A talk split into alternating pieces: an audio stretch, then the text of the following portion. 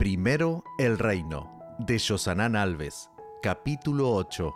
Entregaré todo. Todo, oh Cristo, a ti entrego. Todo, sí, por ti daré. Resuelto pero sumiso, siempre te seguiré. Hudson Van Deventer. El principal de los pecados más graves de los santos es escuchar sin hacer. Vance Hafner. La Biblia está llena de historias de personas que decidieron darlo todo.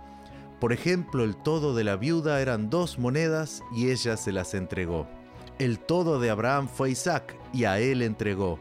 La lista continúa con Enoch, José, Daniel, etc. Y el principal ejemplo bíblico de entrega es Dios mismo. Su todo era Jesucristo, a quien dio por nosotros. También tenemos en la Biblia ejemplos de personas que se negaron a renunciar a todo, como Caín, Balaam, Sansón, etc. Y el principal ejemplo bíblico de alguien que se ha negado a rendirse por completo es Lucifer. Los ejemplos son claros, al igual que las consecuencias tanto para la entrega como para la entrega incompleta. Cada uno de ellos forma parte de la historia de la redención de la humanidad sus ejemplos son tan importantes que quedaron registrados en el libro sagrado.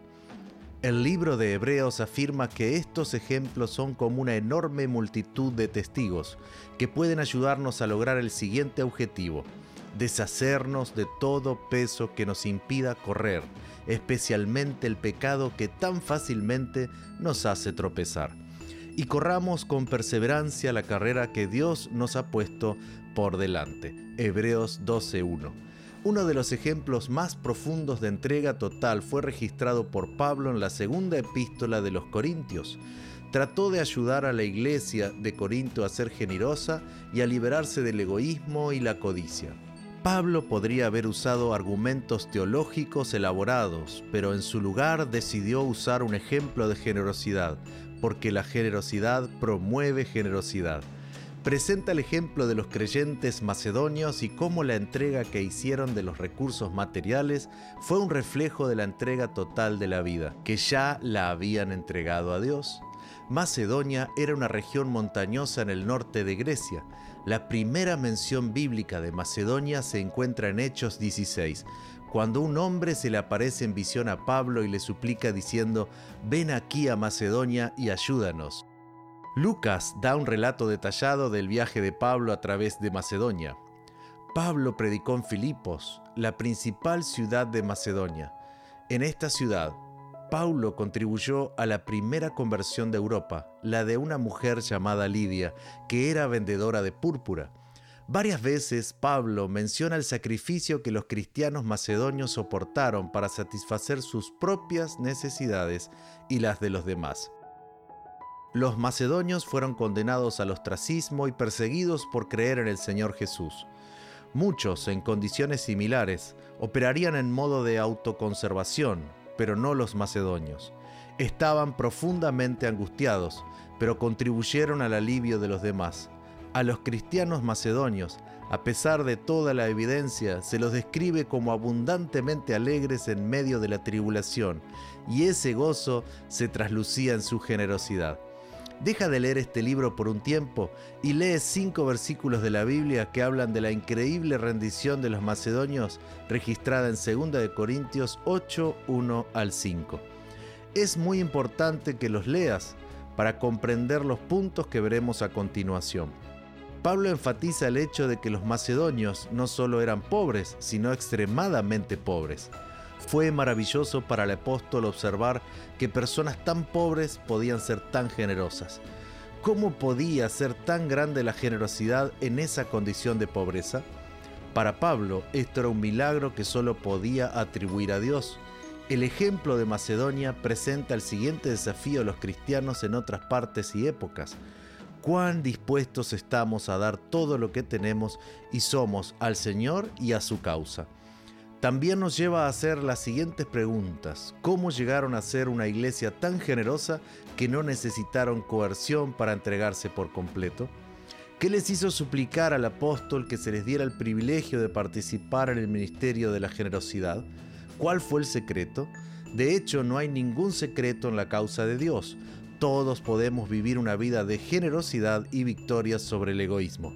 Sin embargo, el texto bíblico nos presenta dos aspectos que destacan en la disposición a ofrecer generosamente. Habían recibido la gracia de Dios. Por naturaleza somos egocéntricos y no queremos dar generosamente. E incluso cuando lo hacemos, podemos estar motivados por intenciones egoístas. Para dar libremente a la causa de Dios, debemos encontrar la gracia divina en Jesucristo. Entender su sacrificio en la cruz por nosotros tocará los hilos invisibles del corazón, derritiendo el egoísmo y el egocentrismo que residen allí. Solo cuando vemos al Hijo del Hombre levantado por nosotros, nos acercamos más a Él. Cuando miramos su sacrificio, nuestro corazón se moverá a retribuir y el amor despierta el amor. Su amor nos impulsará a dar. Se entregaron primero al Señor. La razón por la que muchas personas no dan generosamente es porque en realidad no se han entregado completamente al Señor. El secreto detrás de la verdadera acción de dar se encuentra en entregar nuestra vida completamente a Él. La razón por la que los macedonios ofrendaron más allá de las expectativas y más allá de su capacidad tuvo que ver con este factor. Se habían entregado al Señor. La verdad es que solo podemos dar generosamente, seamos ricos o pobres, cuando nos entregamos completamente al Señor. Hoy tenemos que hacer una seria reflexión y darnos cuenta de cuál es nuestro todo que aún no le ha sido entregado a Dios. Para hacer esta entrega completa debemos recordar siempre que Dios lo quiere todo. Tenemos la libertad de entregar o no entregar todo, pero necesitamos saber que cualquiera de las decisiones tendrá consecuencias momentáneas y eternas. La viuda era libre de quedarse con una moneda o dos. Lo que ella poseía no era mucho, pero la decisión de quedarse o entregar implicaba consecuencias y tomó la decisión correcta. Los macedonios tenían la libertad de no ser generosos y de presentar su pobreza extrema como la razón de su infidelidad, pero se decidieron por el camino de la fidelidad a pesar de su pobreza. A menudo nuestra tragedia es que en algún aspecto de nuestra vida decidimos no entregarnos completamente a Cristo. De una forma u otra nos reservamos algo que aún no está completamente a disposición de Dios. Aún no hemos llegado al puerto de hacer el sacrificio final, la rendición completa. Lewis expresó esta idea con las siguientes palabras.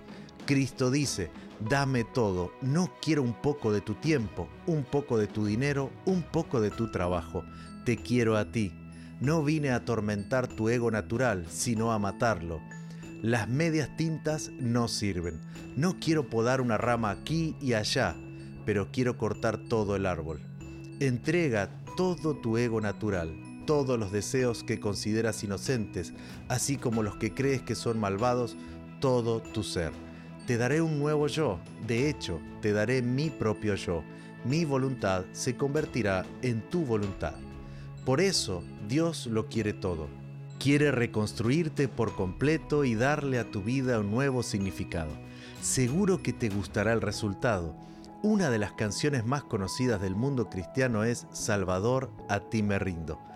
Ha sido cantado por millones de cristianos durante generaciones, pero suelo decir que esta es una de las canciones en las que más debemos pensar antes de cantar. Nunca debemos abrir la boca para decir yo me rindo a ti, yo me rindo a ti, si esa no es realmente la decisión de nuestro corazón, si aún no hemos llegado al punto de decidir una entrega total. El autor de la letra de esta canción es Hudson Van Deventer.